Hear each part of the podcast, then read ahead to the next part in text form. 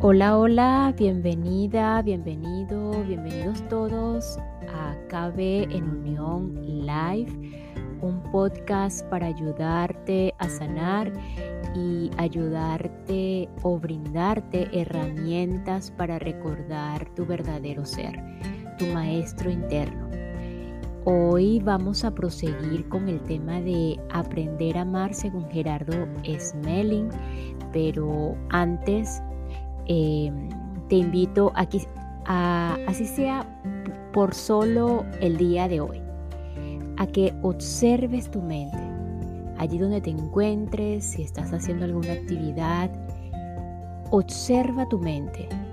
Y cuando digo tu mente, es esa mente que, que toma las decisiones, el tomador de decisiones, eh, ya sea el nombre que tenga o no. Por ejemplo, la mente de Carla Berríos. Vamos a llamarla hoy la mente o el tomador de decisiones. Esa mente que elige la guía o no, no lo sé.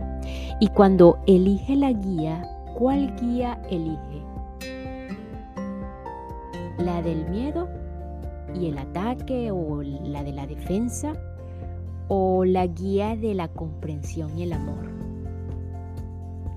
Entonces, observa todo lo que experimentas con este ejercicio. Es una manera de observarnos, de ver ese tomador de decisiones que somos y de que en, las 24 horas del día estamos tomando la decisión de, de elegir entre el miedo o el amor. Ok, ahora sí vamos a proseguir con el tema hoy corresponde el amor es una decisión. Sin embargo, em, te recuerdo que en el episodio pasado, pasado quedamos en unas preguntas súper interesantes que eran ¿para qué sirve el instinto? ¿Para qué sirven las emociones? ¿Para qué sirven los sentimientos? ¿El afecto? ¿Y para qué sirve el amor? Es así como te, te insto a que si eh, aún no has escuchado el episodio anterior y te interesa más o menos de qué va todo esto, pues eh, ir allí al episodio anterior o a los episodios anteriores donde comenzó todo esto de aprender a amar, según Gerardo Smelling. Y si pues ya los escuchaste, muchísimas gracias de verdad. Y si aún no, pues si te quieres quedar acá, pues la información que necesitas está aquí, en este momento, en este preciso momento. El amor es una decisión. Todo ser humano desde su experiencia individual aspira a vivir en un mundo mejor.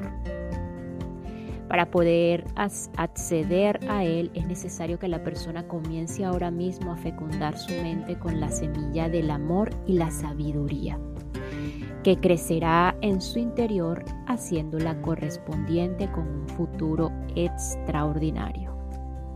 En realidad, el mundo maravilloso con el que soñamos ya existe.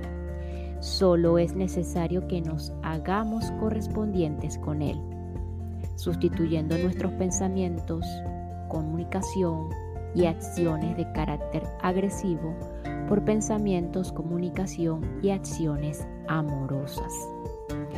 El amor es una decisión individual. Las semillas del futuro se instalan en la mente presente a través del pensamiento de amor. Se trata de pensamientos de alto nivel de satisfacción personal así como de respeto y comprensión por la experiencia de los demás. El pensamiento de amor crea en el interior del individuo las características de afinidad en actitud y comportamiento, lo que finalmente lo hará correspondiente con un mundo de amor. Todo el proceso sigue una secuencia perfecta. Esta comienza con un pensamiento para que ese pensamiento pueda ser de amor y no originado en la ignorancia, es necesario recurrir al propio archivo mental de comprensión, es decir, la parte espiritual de amor que está consciente en cada uno de nosotros y desarrollada en mayor o menor grado. y generar desde allí el pensamiento. Este, debidamente sostenido, empieza a actualizar la mente con el principio de amor y como consecuencia genera las actitudes y los comportamientos externos de los cuales surgen los siguientes pasos. Actualización del campo mental, ascenso de la energía vital, verificación de una nueva sensación interna, proyección de un nuevo comportamiento y observación de un nuevo resultado. Mientras se realiza este ejercicio, la vida en su proceso pedagógico nos dice, estás haciendo un excelente trabajo, pero vamos a ver si tienes suficiente comprensión y fuerza interior desarrolladas, poniéndote a prueba. Así se genera una situación en el mundo físico para que uno pueda verificar si realmente hizo una buena reprogramación mental. Si esta no ha sido lo suficientemente fuerte, ante la prueba, la, vida, la persona experimenta nuevamente el sufrimiento, el rechazo, el deseo de venganza o de justicia. En menor intensidad, eso sí, pero no ha pasado aún la prueba.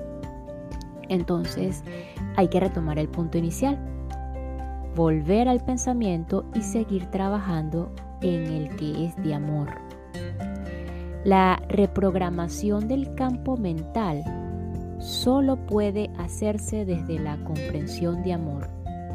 Necesitamos repetir cientos de veces la siguiente frase en nuestro pensamiento. Toda persona siempre hace lo mejor que sabe y lo mejor que puede. Así nuestra mente no creerá que existe mala intención ni culpables ni que haya que hacer justicia ni castigar. Cuando hemos pensado lo suficiente que cada quien hace lo mejor que sabe y con la mejor intención, pero que tiene derecho a equivocarse, llega el momento de la prueba. Nos encontramos, por ejemplo, frente a una persona que está cometiendo un gran error, entre comillas, y en nuestro interior pensamos, esta persona está haciendo lo mejor que sabe y merece mi amor y respeto. No lo voy a juzgar porque tiene derecho a equivocarse. Estoy dispuesto o dispuesta a servirla. En ese momento sabemos que hemos superado la prueba. Una vez que ya tenemos la información de sabiduría, lo único que nos falta es entrenamiento. Solo conseguiremos aprender a amar mediante una profunda transformación interior que nos haga disfrutar cada instante de nuestra vida. Es esta una captura de información consciente, no automática. Cuando abrimos nuestras mentes a esa nueva información, empezamos a experimentar otras formas de relacionarnos, de convivir, de compartir con los demás seres del universo, haciéndonos conscientes de los inconmensurables recursos que existen y de las infinitas posibilidades de desarrollo del ser humano. Y una vez que la persona se satura del sufrimiento y de los procesos de degradación y toma la decisión de renunciar voluntaria y definitivamente a toda agresión en pensamiento, palabra y obra, deja también de lo siguiente.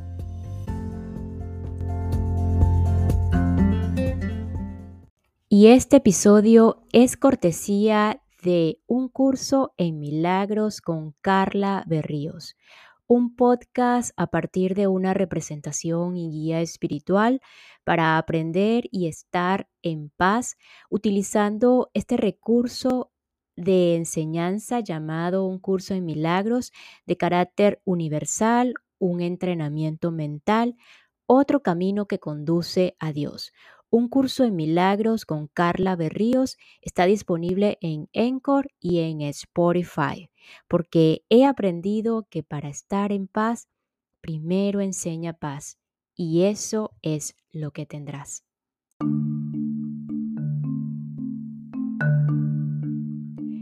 Cuando tomamos la decisión de renunciar voluntaria y definitivamente a toda agresión en pensamiento, palabra y obra, dejamos también de inculpar a nadie ni a nada por lo que siente o le sucede. Dejamos de hacernos daño con, los, con las interpretaciones de la realidad. Dejamos de huir del compromiso. Dejamos de pedir y, se y nos disponemos a hacer y a servir de manera incondicional. Dejamos de sufrir por las circunstancias que no podemos cambiar y dejamos de defender ninguna causa por buena que parezca. Dejamos también de imponer razones a ninguna persona.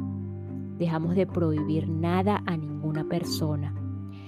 También dejamos de enfrentarnos a las circunstancias externas. Dejamos de depender de nadie ni de, de nada ni nadie para ser feliz. Dejamos de creer que somos dueños de algo o de alguien. Dejamos de tratar de limitar o controlar a los demás. Dejamos también de agredir en pensamiento, palabra y obra. Dejamos de tratar de interferir en los destinos ajenos.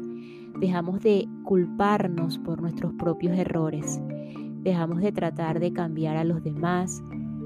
dejamos de tener miedo a ninguna cosa.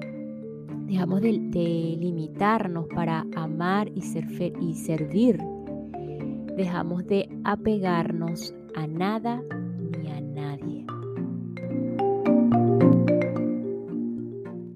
Y esta pequeña pausa es para enviar un saludo y agradecimiento a todos los que me escuchan y se encuentran en Alexandria, en Virginia, Atlanta, en Georgia, en Phoenix, Arizona y en Cleveland, and Columbus, en Ohio.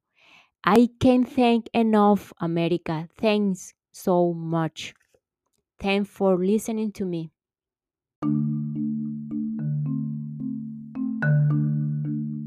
Por el contrario, cuando tomamos la decisión de renunciar voluntaria y definitivamente a toda agresión en pensamiento, palabra y obras, comenzamos a aumentar nuestra energía vital tenemos más claridad mental, mejoramos la capacidad de percepción, experimentamos más alegría, optimismo, entusiasmo para vivir, comenzamos a sentir la capacidad de disfrutar cada instante y cada experiencia de la vida. Eh, comenzamos a comprender la necesidad de la convivencia pacífica, armónica y respetuosa con todos los seres del universo. Comenzamos a tener más prosperidad mejoramos las relaciones, la salud, la abundancia, la felicidad y la satisfacción en todo lo que hacemos. Comenzamos a percibir una profunda sensación de paz en nuestro interior, a sentir que se amplía la capacidad de amar y servir, a ver la posibilidad de acceder a otras tecnologías superiores.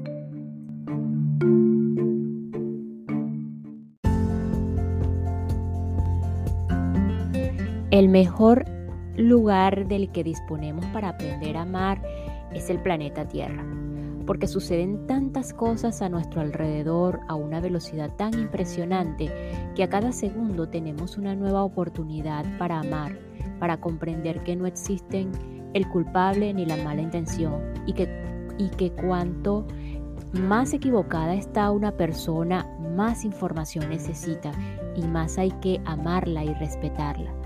No podemos amar desde nuestros gustos, creencias, conceptos, ideas o sentimientos. Necesitamos amar desde la comprensión, la aceptación y las herramientas de amor. A menos que nos pasemos al amor, nuestras relaciones serán catastróficas. Para comprender mejor qué es el amor, lo situaremos en el archivo espiritual, dentro de la estructura triple del ser humano, el archivo genético o llamado cuerpo también. Está regido por las leyes de la naturaleza, cuya expresión es la emoción. El archivo mental está regido por la información intelectual de la cultura, cuya expresión es el sentimiento. Esto es el cariño, las creencias, etc. Y el archivo espiritual está conformado por el reconocimiento de la verdad y de las leyes del universo y su expresión es el amor.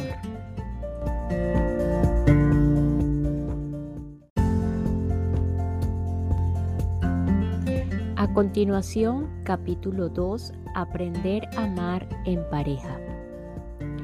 Emparejarse significa colocarse al mismo nivel, al mismo nivel y complementarse. Es, dicho de otro modo, estar dispuestos a nivelar las diferencias que pueden existir para tener una excelente relación. Si la balanza está desnivelada es porque hay más peso de un lado que de otro, de manera que necesitamos equilibrar las cargas y los conceptos. Estar en pareja significa igualarse, lo cual implica ceder de manera ideal por ambas partes y aprender a construir acuerdos. De lo contrario, la relación será una sociedad familiar o comercial, pero no una pareja. Algunas parejas se soportan sin separarse porque existen entre sus miembros intereses de tipo económico o social. Otras definitivamente no se no se aguantan y se separan. Realmente existen muy pocas relaciones de pareja a las que podamos llamar con propiedad pareja.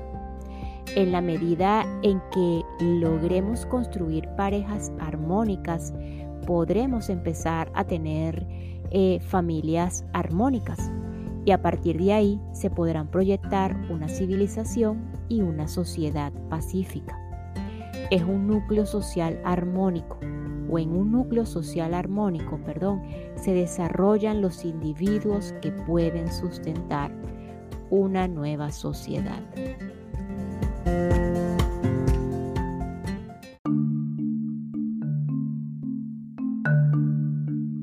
Funciones de la pareja.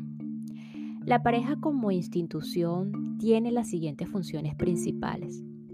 1.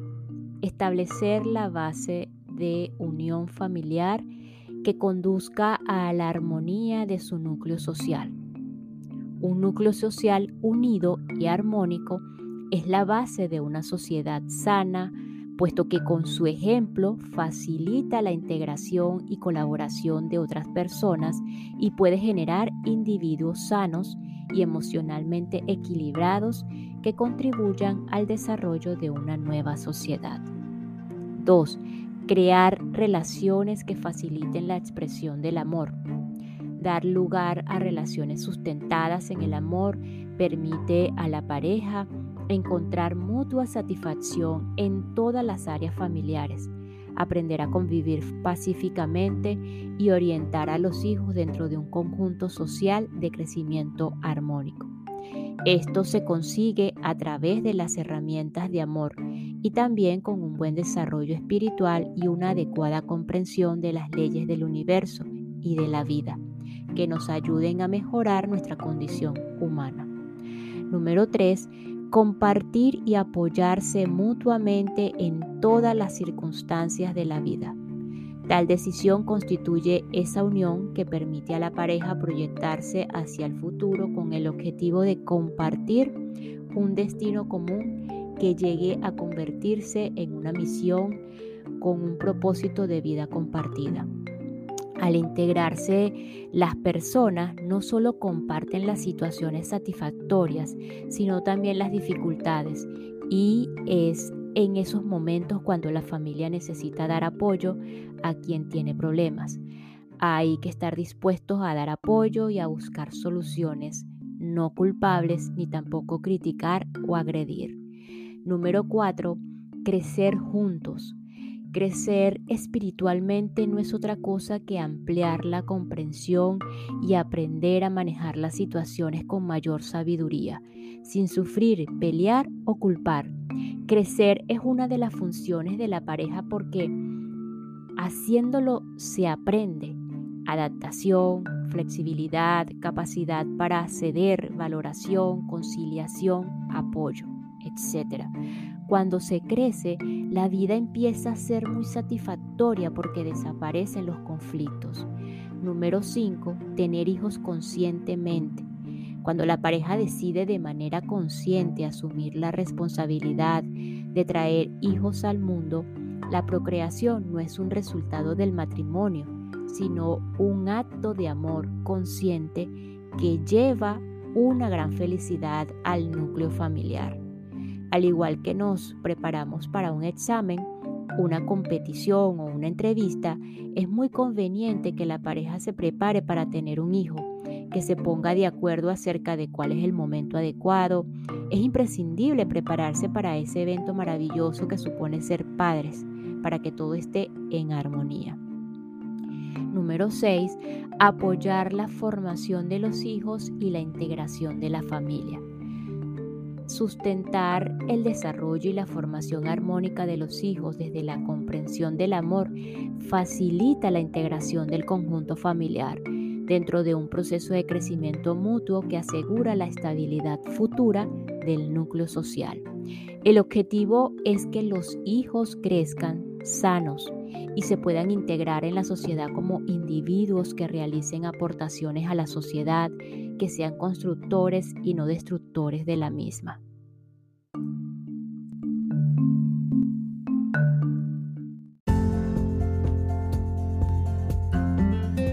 ¿Cuál es el propósito de emparejarnos?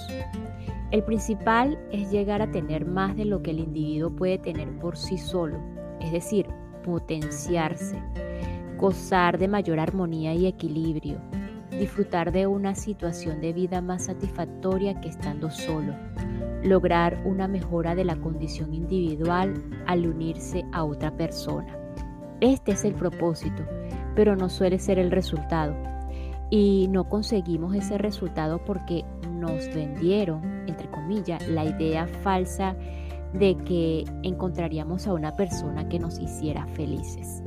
Pero la realidad es que si esperamos que otra persona venga a nuestra vida para comportarse tal como queremos y así sentirnos felices, eso no es amor, sino egoísmo.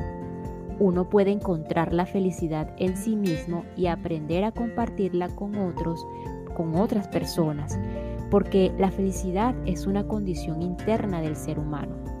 Así, lo primero que uno tiene que medir para pensar en emparejarse es su nivel de felicidad.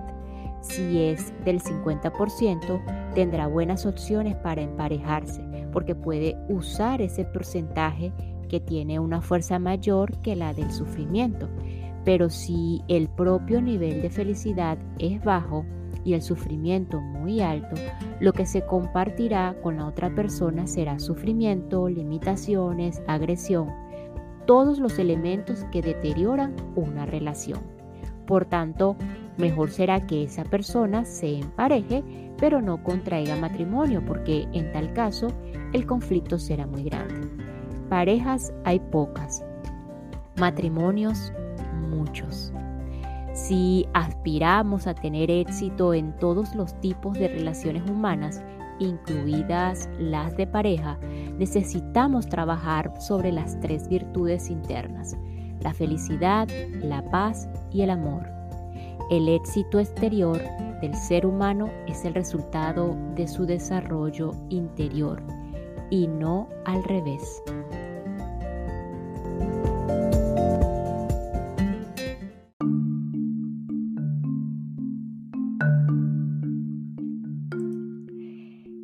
Podemos hacer una propia evaluación personal para reconocer la capacidad de amar que albergamos.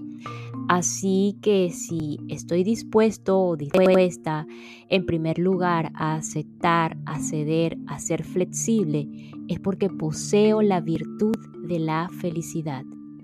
Si estoy dispuesta o dispuesto a respetar, a no agredir ni alterarme por los errores que las personas cometan alrededor o conmigo, poseo la virtud de la paz interior.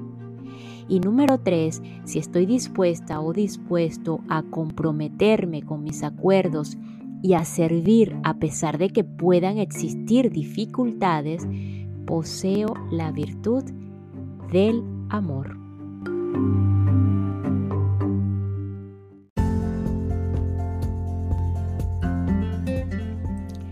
¿Qué necesitamos saber antes de emparejarnos?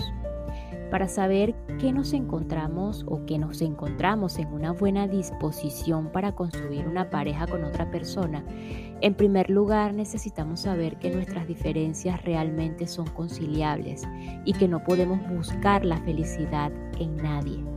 También que la relación de pareja se construye en un nivel mental, no físico, y que el enamoramiento no es indicador de compatibilidad para las relaciones, sino la mejor forma de equivocarse. Esto es así porque el enamoramiento se produce desde el instinto, aunque abarca luego sentimientos y afectos, y este no tiene la posibilidad de reconocer el campo mental ni la personalidad, solo la compatibilidad genética para la procreación. Está comprobado científicamente que el enamoramiento genera la hormona de la felicidad llamada feniletilamina o FIA o FEA, eh, además de los neurotransmisores que mencionamos antes.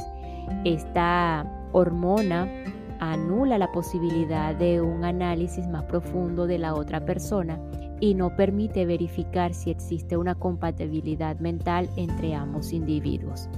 La atracción física no implica que exista compatibilidad en otras áreas que realmente complementen y sustentan una relación estable y de alto nivel de satisfacción. Una pareja armónica se construye desde la compatibilidad mental.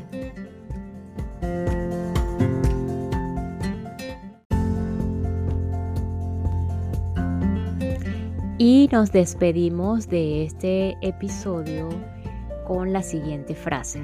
Si aspiramos a tener éxito en todos los tipos de relaciones humanas, incluidas las de pareja, necesitamos trabajar sobre las tres virtudes internas, la felicidad, la paz y el amor.